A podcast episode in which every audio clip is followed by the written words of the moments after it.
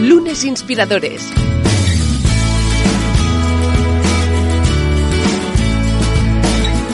Con David Tomás y Edu Pascual.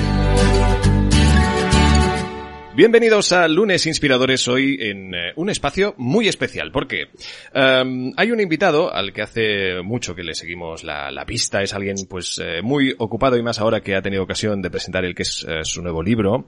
Un libro que sin duda y como siempre, como todos los que ha creado y compartido, siempre han dado de qué hablar por sus reflexiones, por un poco los objetivos y también em, reflexiones que, que invita a todos sus oyentes a, hacer y que, pues obviamente estoy seguro que también ha, captado la atención de David Tomás. ¿Qué tal, David? Bienvenido. Muy bien, pues siempre yo le sigo desde hace muchísimos años, ¿no? Con mucho interés, aparte que como también estoy en el sector de la, de la publicidad y el marketing, eh, pues nuestro invitado es un referente, yo diría, vamos, no, no solo a nivel nacional, sino a nivel internacional. Está, está más que claro, ¿eh? eh fue el momento de hablar de traer a, Luis Basar. ¿Qué tal, Luis? ¿Cómo estás? Hola, buenos días. Oye, aquí la cosa se puso no seria, pero sí más alegre de lo que ya es habitual, porque nos hacía mucha ilusión que nos acompañaras sin duda y también te agradecemos que nos hayas ah, dado pues un, un, hueco, nos hayas hecho un hueco en, en, tu día a día, ya nos has comentado un poco fuera de, fuera de micro que al final un poco todos los días son iguales y que no has dejado de hacer lo que ya hacías antes, quizá. Exactamente, exactamente. Yo estoy muy contento de estar con vosotros. La verdad es que tenéis unos podcasts magníficos y que pienso que mucha gente se aprovecha de ellos y saca partido. Es decir, no solo disfruta oyéndolos, sino es importante para la vida de las personas lo que estáis haciendo y eso cuenta mucho. Desde luego, desde luego. Pues oye, planteate un podcast que la verdad es que a ti te seguiría mucha gente, segurísimo, ¿eh? Porque sin duda, como bien comentaba David, eres, eres referente en comunicación, en publicidad, como no. Y en este último libro que es Sueña como Luther King habla como Obama, mandar, manda sin mandar y sé tú mismo. Un libro en el que en nada hablaremos, pero antes, pues, eh, pues preguntarte, eh, ¿qué es para ti un lunes? Piénsate la respuesta. David, ¿cómo vamos de reto líder esta semana? Pues mira, como cada semana lanzamos Reto Líder, empezamos un nuevo mes, el mes de mayo, y este mes lo que se trata es de, reflexionar un poco sobre nuestro estilo de liderazgo, ¿no? Y tendremos ahora la suerte de, hablar con Luis, que es un, referente liderazgo. Pero la primera, el reto de esta semana, como siempre, muy sencillito, bueno, muy sencillo, en este caso, nos, nos invita a conocernos mejor, ¿no? Al final, pues bueno, el, liderazgo o una de las claves es, eh, conocerse a uno mismo, ¿no? Como, como estaba escrito en el templo en Delfos, ¿no? En su momento. Así que la, esta semana se trata de, hacernos la pregunta de intentar saber qué habilidades de liderazgo tengo que desarrollar. O sea, es una semana de retrospección, de, de preguntarnos, oye, ¿qué me gustaría desarrollar? ¿Dónde puedo ser mejor? ¿Cómo puedo ser uno una mejor líder? Y es lo que nos vamos a preguntar cada mañana, ¿no? ¿Qué es lo que necesito desarrollar para mejorar mi liderazgo? Fantástico. Oye, pues gran, gran reflexión. Como siempre, ya sabéis que todos estos reto líderes los podéis seguir por las redes sociales de, David Tomás. Él los, los comparte cada semana y a la vez también, pues yo creo que le hace una enorme ilusión que compartáis también como los vais aplicando en vuestro día a día. Sin duda, todos suman, todos hacen de nuestro día a día, hoy en día, pues un pelín alterado, por qué no decirlo, pero que a mantener esa necesaria normalidad, vete a saber cuál será la nueva. Pero bueno, en todo caso, es algo que ya reflexionaremos cuando toque. Em, Luis, eh, entramos en materia si te parece, como decíamos, em, ¿qué es para ti un lunes? Bueno, un lunes es siempre el primer día de una semana que puede ser importante, de una semana en la que pueden pasar cosas. Incluso en el confinamiento, estas semanas, en estas semanas pasan cosas. Eh, yo no he salido de, mi casa, no he pisado la calle, tengo un jardín y por lo tanto me, he tenido la inmensa suerte de poder pasear por el jardín, pero cada semana pasan cosas que están muy bien. Y esta semana, por ejemplo, he visto por televisión, evidentemente, como mi hijo pequeño, el médico, que últimamente ha salido mucho y, ha dado su opinión de epidemiólogo, eh, cómo salía por primera vez con sus dos hijos mellizos a la calle, los tres con, con mascarillas, evidentemente, pero me lleva una gran alegría. Bueno, sale una foto de ellos en el país y está muy bien el que él dé el ejemplo de lo que se tiene que hacer. Yo estoy esperando que sea el sábado de esta semana próxima, porque me han dicho que vamos a poder salir a hacer deporte. Yo estoy ya preparándome la bicicleta para eh, nada más me autoricen salir en bicicleta y hacer algún recorrido de los que hacía antes del coronavirus. Desde luego, y vives en, buena zona sin duda para poder llevar a cabo este tipo de, prácticas y un poco respirar aire puro y también este sol que nos hace tanta falta, ¿verdad? David, eh, pues repasemos eh, como siempre un poco los orígenes de nuestro invitado, aunque de sobras conocidos, pero vamos a intentar ahondar ahí en esas cositas que puede que Luis no nos haya contado aún. Exacto, Luis. Nosotros siempre empezamos pues eh, intentando conocer un poco la trayectoria profesional, en tu caso es más que conocida, pero oye, cuéntanos de pequeño cómo te veías tú, es decir, eh, eh, dónde te imaginabas y qué tipo de educación te dieron tus padres, ¿no? ¿Cuáles eran los valores que te transmitieron cuando tú eras joven? Aprendí muchísimo en mi vida de mis padres, sin duda alguna, ¿Cómo les pasa, supongo, a todos los niños. Lo que pasa es que yo todavía lo recuerdo y recuerdo cosas importantísimas de, la educación, de lo que mi padre me decía. Por ejemplo, cuando yo era muy pequeño, muy pequeño, quiere decir, debía tener a lo mejor 10 años o 12 años, yo era muy bueno en clase. En aquella época te decían incluso si eras el primero de la clase y yo lo solía ser. Pero mi padre siempre me forzaba, mi madre, a estudiar más. Y yo le decía, pero, pero, escucha, ya, ya lo hago bien, ya sé, ya soy el primero de la clase. Te piensa una cosa, Luis, en la vida te lo podrán quitar todo. Lo único que nadie te podrá quitar es lo que tengas dentro de tu cabeza. Y eso decía mi padre que tuvo que huir de los nazis en Alemania en el año 1933. Mi padre estaba, había estudiado la carrera, había nacido en Estambul, pero había estudiado la carrera en Alemania y ya la, había terminado y se iba a quedar allá como ayudante del director de una empresa familiar suya, donde hacían hojas de afeitar. Y en el año 33 mi padre le escribió una carta a su padre, mi abuelo, que ya había emigrado de Estambul a Barcelona, diciéndole, mira papá, no, no me quiero quedar en Alemania, hay unos movimientos nazi que no me gusta nada y yo o me vuelvo a Estambul o me voy contigo a Barcelona. Y el abuelo dijo, vente a Barcelona, que estamos abriendo una fábrica aquí y por lo tanto tú nos podrás ayudar. Y mi padre salvó la vida porque, bueno, tuvo en ese momento la, la intuición o, o el presentimiento de que aquello podía ir muy mal.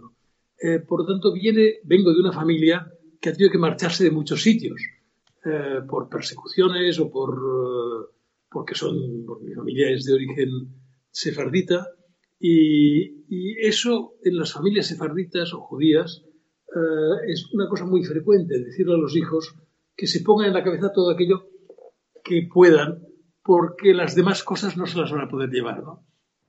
Fijaos que tantos y tantos músicos judíos en la historia de, la música moderna y contemporánea, sobre todo lo que tocan es el violín, porque a nadie se le ocurre, siendo judío, comprarse un contrabajo y aprender a tocar el contrabajo, ¿no?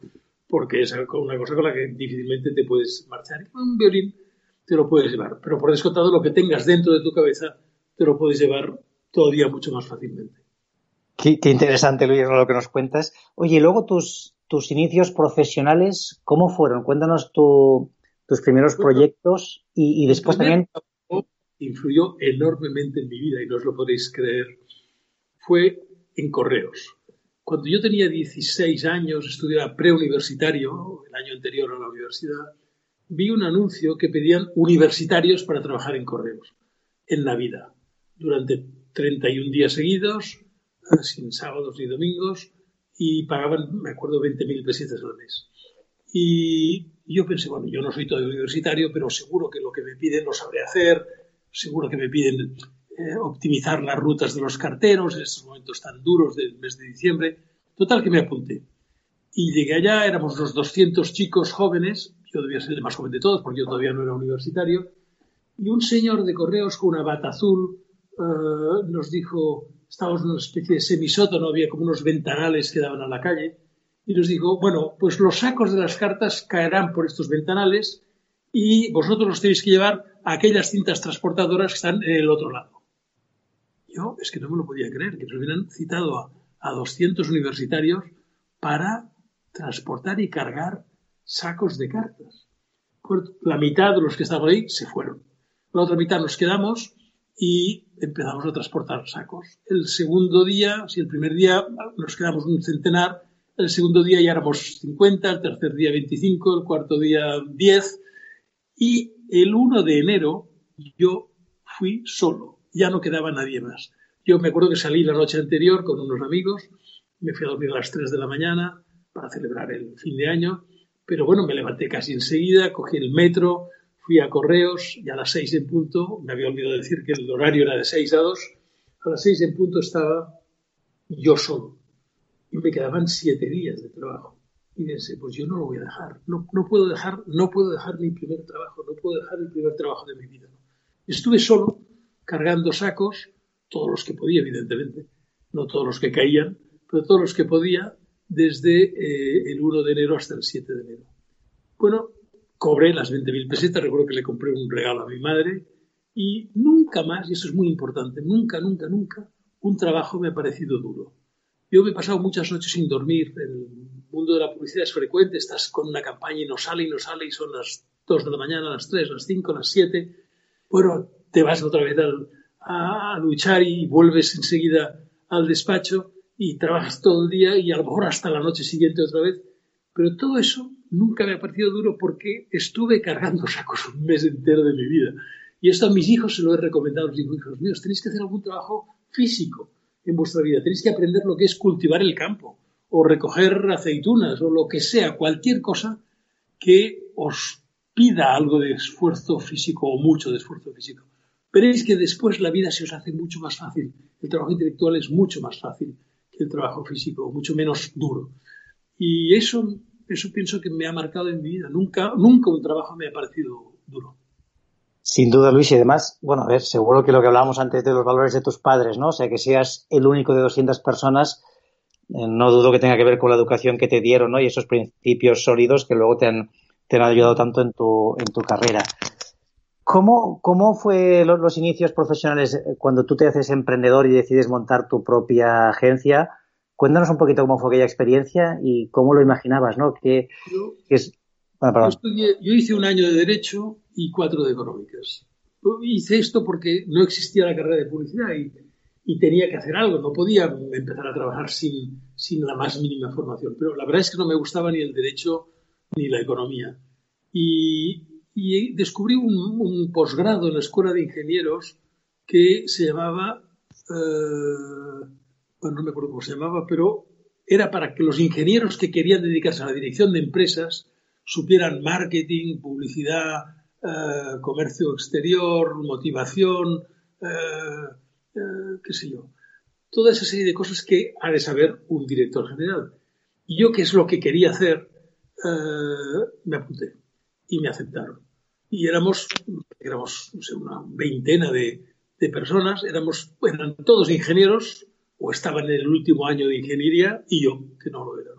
Y ahí es donde descubrí la publicidad, lo que yo había querido hacer, pero que no, no, me atrevía, porque ya te digo, no existía carrera alguna que, que hablara de esto. Me, gustó tanto, tanto la, asignatura, que eh, el año siguiente el profesor de publicidad, que se llamaba Eduardo Criado, me fichó como profesor adjunto. Es decir, yo no, había hecho más que un curso con él, pero ya fui profesor adjunto en la Escuela de Ingenieros de, Barcelona. Bueno, eh, Eduardo Criado me ofreció irme a trabajar con él, pero la verdad es que yo, yo quería hacer las cosas a mi manera, ¿no? Y, le dije que no. Le dije que, que yo montaría mi propia agencia. Y decidí montar mi propia agencia de publicidad. Bueno, mm, yo, yo solo. Y fiché una secretaria que pensé que me haría falta. Y bueno, pues empecé a trabajar, tuve un primer cliente, compañero de, ese posgrado, era un ingeniero de Guatemala que había venido a hacer un posgrado de, de, bueno, de eso, de, de, marketing y de otras cosas. Y al volver a Guatemala lo nombraron director general de turismo de Guatemala y como me vio en clase apasionadamente hablar de publicidad, pensó que yo sería la persona idónea para hacerle la publicidad eh, que él quería hacer en, Guatemala. Y fui, fui con mi mujer, fuimos, yo me había casado, me casé muy joven, a los 23 años, y fui con mi mujer a, a Guatemala y, y nos paseó por todo el país, precioso, espectacular, nos encantó. Y cuando volví a Barcelona, ya vi los documentos que me había ido enviando y todo esto, el presupuesto que tenían para la publicidad mundial de Guatemala, vamos, es que no permitía hacer una campaña ni en España. en ningún sitio, no tenían dinero. O sea, querían hacer una campaña, pero no tenían dinero, ¿no? Y dándole vueltas y vueltas a la cabeza, se me ocurrió tal vez una de las primeras ideas publicitarias de mi vida, que fue escribir una carta a los tour operadores del mundo, que firmó el ministro de Guatemala, y la redacté yo, que decía, eh, ustedes llevan años vendiendo con mucho éxito una semana de turismo en México. Imagínense ustedes el éxito que podría tener una campaña que ofreciera por el mismo dinero cinco días en México y dos en Guatemala. Dos culturas por el precio de una, dos países por el precio de uno, dos gastronomías por el precio de uno y, pienso que esto les va a interesar. Fijaros bien, no, no, no hice nada más que una carta que, que Guatemala envió a los turoperadores del mundo y se llenó el turismo de Guatemala, porque tampoco había tantos hoteles, es decir, que era un sitio todavía muy precario. Pero gracias a que una parte de los turoperadores modificaron sus viajes y en vez de ofrecer una semana en México, ofrecieron cinco días en México y dos en Guatemala, Guatemala vivió de esta idea durante 30 o más años de, su historia turística. Hasta que un día, me acuerdo que iba yo a Madrid en el puente aéreo, había un folletito en, el, respaldo del, asiento de delante que lo saqué y ponía visite Guatemala. Y pensé, hombre, por fin, una, una campaña solo de Guatemala, ¿no? Y era Iberia que inauguraba un vuelo de Madrid a, Guatemala y, ya anunciaba naturalmente Guatemala. Pero quiero decir, pues conseguí prácticamente sin dinero, porque el envío de las cartas costó muy poco, prácticamente sin dinero conseguí que en Guatemala eh, empezara a recibir turismo de forma importante y eso ayudara al desarrollo del país. Y bueno, pensé que esto era lo mío, que yo sabía vender eh, productos o servicios a, las personas, en este caso a los turoperadores, ¿no? pero también al público en general. Y durante los cuatro años de, económicas y el, año de derecho, mm, me quise independizar de mi familia y y trabajaba como vendedor. En aquella época no te contrataba nadie si no, si no tenías el servicio militar hecho, que yo no lo tenía, pero sí la gente o las empresas te contrataban como vendedor a comisión, si vendías cobrabas si no, no. Y durante esos cinco años yo trabajé como vendedor de muchas cosas diferentes, de televisores, de, de purificadores de agua, de libros, de seguros. Y realmente pienso que ese trabajo me enseñó a entender por qué la gente compra y por qué la gente no compra. Y es algo que he utilizado toda mi vida. En, el caso de Guatemala, la verdad es que se me ocurrió una idea, pienso que fue, fue buena, el, ser modestos y el pensar que tenían que ser el, segundo plato de México, y lo fueron durante muchos años, pero en tantas y tantas otras cosas, esos años de vendedor me ayudaron enormemente a entender por qué la gente compra un producto y no otro. Luis, pues has dado como dos claves que, mira, no, conocía la historia, pero para mí son, fundamentales, que justamente es esto. Una, lo del trabajo físico, ¿no? De, valorar el esfuerzo, ¿no? Y luego ver, oye, que todos queremos más un trabajo eh, intelectual y esforzarnos para conseguirlo. Y el otro sería el vender puerta a puerta, ¿no? Que yo creo que quizá ahora tenga que ser vender eh, por, eh, por teléfono, pero vamos, tener esa, esa dificultad de estar delante de alguien, intentar que venderle un producto en el que creas, eh, lógicamente, pero, pero vender así a puerta fría, creo que son dos experiencias que si las tienes, más luego una formación eh, como la tuya, ¿no? Como una formación, digamos, eh, superior, pues seguro que te llevan al éxito en la vida. A mí me gustaría también, Luis, si nos puedes contar, tú mencionabas ahora, oye, pues a mí me gustaba hacer las cosas a mi manera. Cuéntanos el proceso de, de crear una compañía líder en, en, no solo en España, ¿no? sino más allá, vender la empresa, formar parte de un gran grupo y luego desvincularte, ¿no? Todo esto, ¿cómo se gestiona emocionalmente cuando tienes, pues digamos, la, capacidad que has tenido tú y, y, el, bueno, el crear una empresa referente? ¿Cómo lo gestionaste? ¿Hubo algún momento de duda, de pasarlo mal? Cuéntanos un poquito cómo fue. Bueno, sí, sí. Yo, tuve suerte, mucha suerte al principio, porque cuando creé mi primera agencia de publicidad y empecé a trabajar con Guatemala y luego con algún otro cliente más, al cabo de quizá un año, la empresa de mi familia que hacía hojas de afeitar eh, convocó un concurso para lanzar una nueva marca al mercado que se iba a llamar Filomatic. y, Y mi padre me prohibió presentarme al concurso. Me dijo, oye, no, no, de ninguna manera, esto es una cosa muy seria, nos jugamos la vida en ello, vienen los de la Gillette a España, y va a ser un competidor muy duro.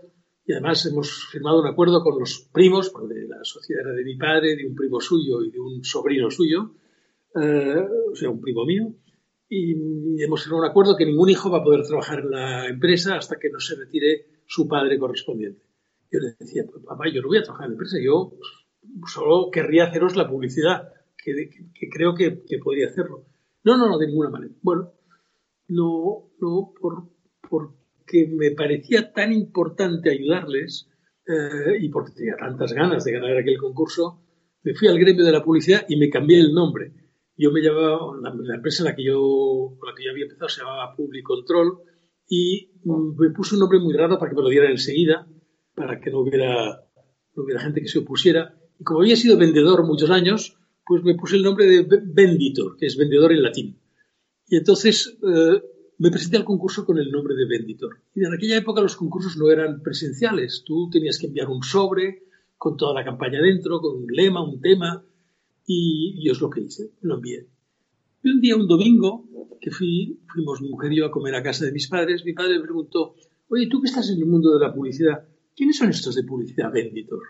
Digo, ¿por qué me lo preguntas? Digo, oye, porque han ganado el concurso tú. No, primero, que no sabes lo que, lo que saben de hojas de afeitar. yo lo había mamado desde la infancia. Y segundo, dices que os han presentado una idea genial. Ahora que vendrá Gillette y nos hablará de, de la tecnología americana y de todas estas cosas, pues la idea que tienen es contratar a Gila, que es eh, un humorista español fantástico, que dirá que la hoja de afeitar Filomatic da gustirrinín. Y esto nos parece un, campo totalmente distinto del de Gillette, con una personalidad propia, nos gusta muchísimo, muchísimo. Y dije, pues policía Benito soy yo. Y me pegó la peor bronca, la más dura bronca que me haya pegado mi padre en toda su vida. Bueno, tanto es así que me firmaron un contrato solo por tres meses, que nunca me lo renovaron. En vez de pagarme el 15% de honorarios de agencia, que es lo que se pagaba, me pagaron el 7,5%. Eh, pero empezó la campaña con Gila y fue un éxito espectacular, espectacular. Y a los siete años aproximadamente, eh, Filomatic tenía el 68% del mercado, Gillette el 20% y el resto nada, las otras marcas. Y, y, no se lo podía permitir. Y entonces empezó a hacer ofertas de compra a Filomatic. A la primera no, a la segunda tampoco, y a la tercera bueno, pues mi familia decidió que sí, que tenía que, venderlo. Mi padre me preguntó si yo querría seguir con el negocio de, de Filomatic para no, no venderla. Yo dije, no, no, yo no, yo, yo a lo que me quiero dedicar es a la publicidad, no a las hojas de afeitar. Y entonces eh, se lo vendieron a Chile. Fue la suerte de mi familia, porque todos ingresaron un dinero que visto desde hoy no, tampoco era tanto, pero que bueno, para ellos en aquel momento fue más que suficiente. Mi padre se pudo retirar, eh, mis primos se dedicaron a otra cosa y yo me pude dedicar directamente a la publicidad. Y entonces, bueno, pues eh, me fichó una agencia de publicidad española muy grande que quería convertirse en multinacional. Pues tuve dos años con ellos, pero finalmente decidieron no convertirse en multinacional. Y la verdad es que para trabajar para una empresa puramente española, para eso yo lo hacía con, para mí solo. Y volví a abrir mi agencia de publicidad, en ese caso ya se llamó Basant y Asociados. Y con la intención de asociarme con mi ídolo mundial publicitario, que era David Ogilvy. Me fui a Nueva York, eh, intenté hablar con David Ogilvy, me costó más de un mes que me recibiera. Estuve un mes viviendo en Nueva York, eh, intentando que me recibiera David Ogilvy, y al final, por fin, me recibió él y el que ya era el presidente de su compañía. Él se había ya quedado como director creativo y el presidente se llamaba Chuck Elliott por fin cuando me recibieron les dije que yo lo que había hecho en mi vida y que yo volví a abrir mi propia agencia de publicidad y que había pensado regalarles el 50% de mi agencia a ellos y que la agencia pasara a llamarse pues Basato Gilby. Y me acuerdo que Jock Elliot, que era un señor con una voz grave, muy potente, me dijo, Dear Luis, at Ogilvy we don't accept presents. Querido Luis, Ogilvy no aceptamos regalos. dije, bueno, no, pues, pues pues no hace regalos, pero yo quiero que mi agenda. Pues tú ábrela y nosotros te miraremos, te observaremos durante cinco años. Y si lo haces bien, no te preocupes, ya te compraremos una parte. Bueno, y empecé a trabajar yo solo. Eh, les pedí permiso para poner eh, debajo del papel de carta, en la parte de arriba ponía Basat, asociados, pero para poner en la parte de abajo en asociación técnica con Ogilvy Maiden. ¿Me dejáis que pongamos que tenemos una asociación técnica? Sí, sí, puedes ponerlo. Y puedes venir aquí tantas veces como quieras, aprender lo que quieras. ¿Así puedo ir a aprender a Ogilvy en Nueva York? Sí, sí. Pues durante esos cinco años fui 12 veces. Desde el año 75 hasta el año 80 fui 12 veces a Nueva York a aprender a hacer televisión. En aquella época, publicidad en televisión. En aquella época en España se hacía muy buena publicidad en prensa, en radio, eh, incluso en publicidad exterior, en vallas, pero no sabíamos hacer televisión. Nadie sabía. Y yo fui a aprender. Y me acuerdo que el primer día que llegué a Nueva York, la primera vez que llegué a Nueva York para aprender a hacer televisión, pues fui a la productora por la tarde anterior y a las 8 de la mañana estaba en la productora donde me habían citado. Hacían, me acuerdo, una película de unas galletas. Y, estaba el director de producción de Ogilvy, tal Bill Cororus, norteamericano de origen griego, que me dio la bienvenida y me dijo, bueno, pues eh, vas a trabajar aquí con nosotros en la producción de esta película. Ya sé, ya me han dicho que quieres aprender todo lo relativo al mundo de la televisión. Perfecto. Pues mira, ¿ves aquel decorado que está en aquella esquina? Sí, muévelo y ponlo en el otro lado. Yo me acuerdo que me lo quedé mirando y dije, oye, perdona, pero quizá, mi inglés todavía no es muy, muy bueno, ¿no? ¿Qué, me has dicho? Que muevas este decorado de aquí a allá. Yo que iba vestido con americana y corbata y camisa bueno, pues me quité la chaqueta, me quité la corbata, me arremangué la camisa y moví aquel decorado. Y me pasé un mes, algo más de un mes de mi vida, ese primer mes de mi vida, he aprendido a hacer publicidad en televisión, moviendo decorados, moviendo luces, sirviendo cafés. Yo que ya era el presidente de mi empresa, de mi agencia de publicidad. Pero bueno, el segundo viaje ya empecé a hacer más cosas, el tercero más.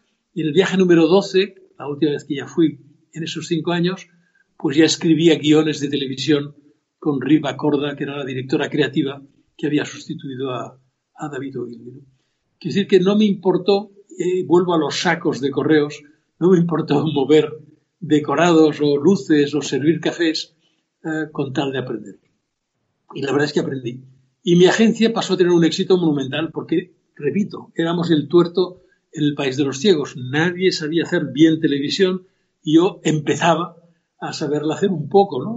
Después del primer viaje ya algo sabía, después del segundo más, después del tercero más, cosa que iba compartiendo con todo mi equipo, ¿no? Y al final, a principios de los años 80, bueno, pues éramos seguramente la agencia que mejor hacía televisión de, España, o la única que hacía un poco bien la televisión. Y en el año 80, o sea, cinco años después, Ogilvy cumplió su promesa y nos pagaron bastante dinero por el 25% de la compañía, con un contrato de que iban a ir comprando a lo largo de los años hasta llegar a tener el 100%. Bueno, mis amigos me decían, ahora que Ogilvy ya ha entrado, ya verás, ya te quitarán, pondrán un presidente americano. Y no, solo no me quitaron nunca, jamás, sino que al contrario, me pusieron en el board, en el consejo, el consejo de administración de Ogilvy en Nueva York.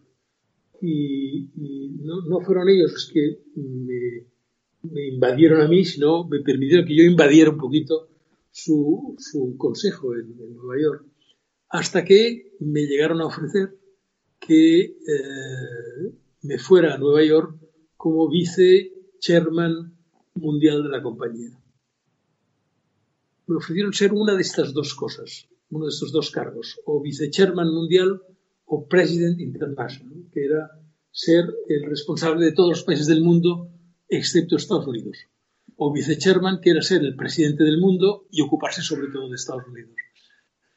Pero oye, mi padre había sido inmigrante y yo había nacido en Barcelona y la verdad es que no me seducía la idea de irme para siempre. Además, yo tenía cuatro hijos, eh, dos hijas ya bastante mayores y dos chicos más jóvenes. Se iba a romper la familia. Mis hijas seguro que no me hubieran querido seguir porque ya estaban, ya tenían más o menos su vida iniciada en Barcelona. a lo mejor los chicos sí, los pequeños, pero iba a romper la familia. Y decidí no aceptar. Bueno, seguí en Barcelona y al cabo de un tiempo la que, aceptó el puesto que me ofrecían a mí, que además yo me permití recomendarla porque la había conocido y era extraordinaria, se llamaba Shelly Lazarus, se llama Shelly Lazarus, una de las mejores presidentas que ha tenido Gilby nunca, y yo la había conocido trabajando con ella en, Nueva York. Uh, Shelley, cuando fue presidenta, me ofreció ser el director creativo mundial. Y le dije, sheriff, es que pasa lo mismo, que si vengo aquí, mis hijos no me seguirán, o unos sí y otros no, yo, yo no puedo aceptar esto. Y entonces pensé que ya había dicho que no a tres cosas.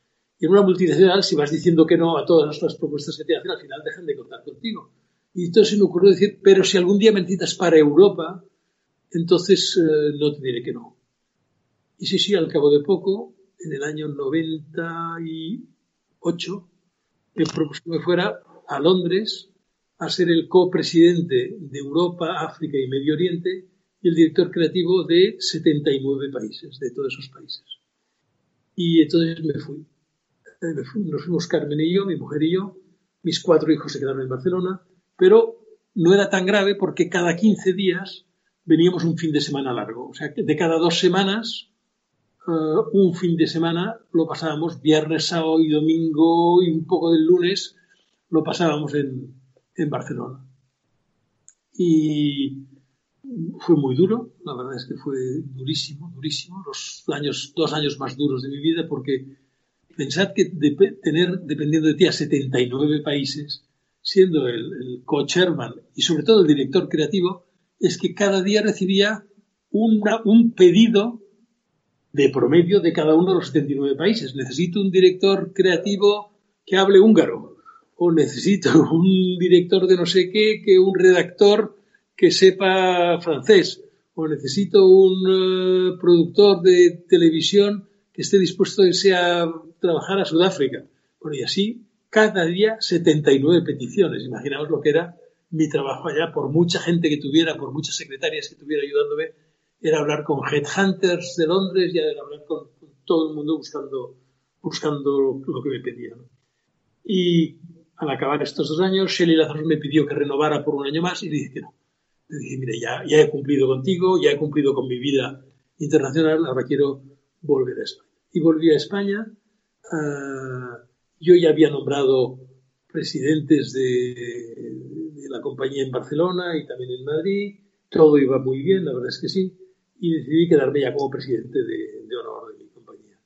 Y el año 2007 y ya terminó mi contrato, se me, cumplí, en el 66 cumplí 60, en el 2006, perdón, cumplí 65 años y en el 2007 ya me, retiré de, del trabajo o del día a día. Continúo siendo el presidente de honor de las compañías del grupo, continúo estando en el consejo en, en Nueva York, aunque ahora últimamente no, no se reúne, y, y me he podido dedicar pues hacer otras cosas de mi vida, ¿no? He montado una fundación, pero si queréis de esto hablamos después. Sí, vamos a hablar también del libro, ¿no? Porque, bueno, al final creo que hay mucho conocimiento, mucha información aquí recogida. Dices, no es un libro de memorias, ni un tratado científico, ni una colección de consejos para la vida práctica, pero sí tiene mucha de todas esas cosas y otras, ¿no? Si nos puedes hacer un resumen de lo que van a poder eh, aprender nuestros eh, inspiradores que nos siguen porque tenemos muchas ganas todos de leer el libro.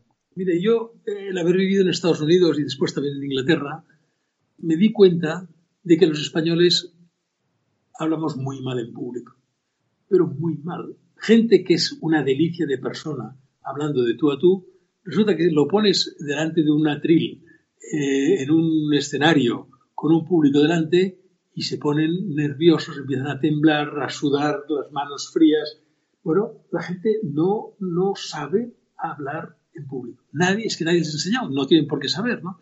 En Estados Unidos a los niños en los colegios les enseñan a hablar en público, les enseñan a debatir contra otros niños, les enseñan a defender sus puntos de vista. En Inglaterra, no te digo, en Oxford, en Cambridge, hacen enormes debates en público. Y cuando uno sale a la vida profesional, bueno, no tiene ningún inconveniente en ponerse de pie y en defender sus ideas.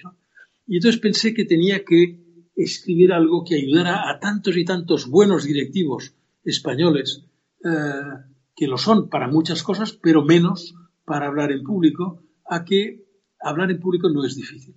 Yo, entre otras muchas cosas que he hecho en mi vida profesional, además de la publicidad, fui 10 años instructor de unos cursos americanos que se llaman Dale Carnegie, que enseñaban a la gente a hablar en público. Tuve más de 2.000 alumnos a lo largo de esos años y enseñé a gente muy importante, pero muy importante, a gente que llegaba el primer día y que no sabían, que balbuceaban o que hablaban con presos de, los nervios, les, les, animé y les di herramientas para acabar hablando en público estupendamente bien. Y esto es lo que he intentado resumir en este libro, estos 10 años de experiencia, estas 2.000 personas a las que pude enseñar hablar en público, cómo hacerlo leyendo un libro. es cierto que enseñar que hablar en público se aprende con la práctica, pero en el libro explico cómo conseguir esta práctica, cómo hacerla, de, qué empezar a hablar, qué no hacer, no leer, por ejemplo. Muchos estupendos profesionales cuando tienen que dirigirse a su equipo de ventas, por ejemplo, pues les leen un mensaje. Esto está equivocado porque cuando el, conferenciante lee, la gente deja de prestar atención. Al cabo de muy pocos minutos la gente está pensando en otras cosas. Cuando la gente intenta memorizar un discurso, mira, hace muy poco fue una presentación en Barcelona, poco, quiere decir un par de meses o tres, fue una presentación donde incumplieron todo lo que digo en el libro que no sé de hacer. Uno leyó y la gente dejó de prestar atención. Otro se aprendió el discurso de memoria y era una presentación para unos premios de cultura. Bueno, y empezó hablando muy bien. El que se aprendió el discurso de memoria pues, empezó hablando estupendamente bien. Yo pensé, mira, pues qué bien lo hace. Y de repente se olvidó de una palabra y no supo continuar. Y, se tuvo que volver al micro y decir, perdón, perdón, perdón, perdón, perdón, es que es que me lo había perdido de memoria y, me he perdido y ya no me acuerdo. Y acabó ahí su discurso. Es decir, hay tantas cosas tan fáciles que me he permitido escribir un libro para que la gente al leerlo sea capaz de eh, plantearse una charla en público mucho más fácilmente y seguro sin ningún riesgo de fracaso. Pero para esto, para hablar en público, uno tiene que tener un objetivo. Uno no tiene que hablar en público porque sí. O sea, ¿qué de conseguir? ¿Qué objetivo de conseguir? Y por eso empiezo el libro diciendo, o empiezo el título del libro diciendo, sueña como un King. O sea, planteate objetivos importantes. No te plantees objetivos menores. O sea, sé capaz de, mirar un poco más allá, no lo que harás esta semana, lo que quieres hacer en, tu vida, lo que quieres hacer cuando seas mayor, cuando hayas, cuando llegues a director de tu empresa planteate objetivos a un poco más de largo plazo. Entonces, si llegas a ser entre tus objetivos director y tienes que mandar, cómo mandar es importantísimo. Fantástico. Yo creo que, nos quedamos con las ganas de leer el, libro y, saber más. Yo aprovecho porque el tiempo se nos está yendo, ¿verdad, Edu? Pero sí, me gustaría, me, gustaría conseguir que tengamos ocasión de entrevistarte otro día, hacer esa segunda parte de tu carrera, ¿no? El momento que te jubilas hasta ahora, que has hecho centenares, por no decir miles de cosas. A mí me gustaría, si podemos conseguir que, un día te volvamos a entrevistar. mucho, y, gusto, mucho gusto. Y de paso aprovechamos y acabamos de, matizar sobre, sobre el libro. Yo, yo pues por, sí, sí, dime, dime, David, perdona. No, iba a decir, por, por terminar, nos queda la última pregunta, Luis, que es, ¿a ti qué o quién te inspira? ¿no? Si nos puedes contar pues bueno, cuáles son tus, eh, tus referentes para, para inspirarte, ¿no? Para ir más allá y conseguir todo lo que has conseguido. A mí me inspira, me inspira las personas, básicamente. me inspira la música, me inspira el cine, pero sobre todo me inspiran las personas. ¿Y cuáles son las que me inspiran? De las que he podido aprender. Me inspira, me inspiró mi padre, me inspiró mucho David Ogilvy, me inspira Isidro Fainé, que ha sido cliente mío y del que he podido aprender muchísimo me inspiran todos, todas aquellas personas de las que he podido aprender algo en mi vida. Y he tenido la suerte de que he aprendido algo de muchísima gente muy importante, muy buena, muy inteligente, muy, muy visionaria. ¿no? Y eso me ha permitido ser yo también un poco visionario, un poco inteligente, un poco... He sido un poco de todo, ¿no? Y, todavía hoy, eh, que tengo 78 años y soy, y soy muy feliz en, mi vida de ahora, en mi vida de, de ayudar a los demás y de ayudar con mi fundación, todavía ahora me inspiran aquellos de los que puedo aprender. Y no diréis de quién estoy aprendiendo más últimamente. Estoy aprendiendo de mis hijos y de mis nietos.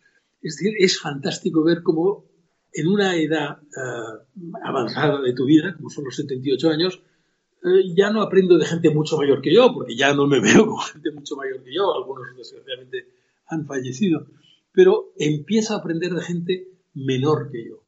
Y empezando por mis hijos, pero acabando por mis nietos, que alguna, una concretamente, tiene ya 22 años o 23, me parece que acaba de cumplir. Eh, tengo nietos de 20, 18 y pequeños de, siete. Bueno, pues de ver qué hacen en la vida, cómo se mueven por la vida, cómo, cómo han sido capaces de aprender, eh, de aprender a pensar, ya no de aprender su profesión o su carrera, que algunos ya la, la, están haciendo o están a punto de terminarla, eh, sino cómo han aprendido a pensar en sus vidas. Bueno, de esto sigo aprendiendo y me siento muy feliz haciéndolo. Desde luego, qué maravilla eh, haber escuchado a Luis. Em, sí, está claro que te volveremos a invitar, si no te importa, para hacer esta segunda parte, porque creo que es, es eh, esencial, pero eh, aquí los capítulos de lunes inspiradores pues tienen, tienen su tiempo y evidentemente si hace falta te, invitamos hasta cuatro o cinco veces sin abusar. Faltaría más. Sueña como Luther King, habla como Obama, manda sin mandar y sé tú mismo. El nuevo libro de, de Luis Basat que pues a lo largo de sus 270 eh, páginas pues habla de los objetivos con los que soñar, los valores que construyen la personalidad, las personas de las que puedes aprender, que nos ha ido comentando en esta entrevista, de la construcción de la personalidad, de cómo comunicarte con los demás, de darte a conocer y de mandar sin mandar. Y una, una de las claves, una de las frases que, que invita a la reflexión y que con la que yo creo que es bueno finalizar este podcast para que la gente eh, pues eh, se quede con ganas de escuchar esta segunda parte, un directivo ha de ser un buen pedagogo, enseñar a hacer más que mandar a hacer. Una de las tantas reflexiones en la amplia y exitosa trayectoria de nuestro invitado de hoy, eh, Luis Basata, a quien le agradecemos enormemente que nos haya dedicado su tiempo. Gracias a vosotros. Muchísimas gracias, Luis. Yo me quedo con muchas ideas de, de lo que has dicho. ¿eh? La verdad es que ya tengo muchas ganas de poder hacer esta segunda entrevista contigo, pero bueno, a mí la historia que has contado de correos o, la, educación de tu padre, ¿no? Pues que al final ese conocimiento no te, no te lo podrán quitar y, lo demuestras ahora, ¿no? Pues aprendiendo de, de, tus hijos, de tus nietos. Y luego también me quedo con, el, con la idea de Dale Carnegie, que sale de forma recurrente en, en muchas de las entrevistas. Es, por ejemplo, nosotros en CiberClick es uno de los libros que regalamos a las personas que se unen a la compañía en, nuestro pack de bienvenida, porque creo que al final es un referente, ¿no? Es alguien que, justamente nos ayuda, igual que tú, pues a tener una vida más plena y, y más inspirados. Así que muchísimas gracias, Luis, por lo que has compartido con nosotros. Sí, un gusto. Gracias David, gracias Luis. Esto es lunes Inspiradores, cuarta temporada. No olvidéis de compartir este podcast, de darle like, evidentemente de seguirnos a través de iTunes, Spotify, Evox, Spreaker y en todas las plataformas habidas y por haber donde nos encontráis cada lunes con un nuevo capítulo, con un nuevo inspirador e inspiradora del que aprender. Muchísimas gracias a todos. Suscríbete a nuestro canal de YouTube, a nuestra cuenta de Evox y síguenos en Twitter, arroba lunesinspirador. Lunes Inspiradores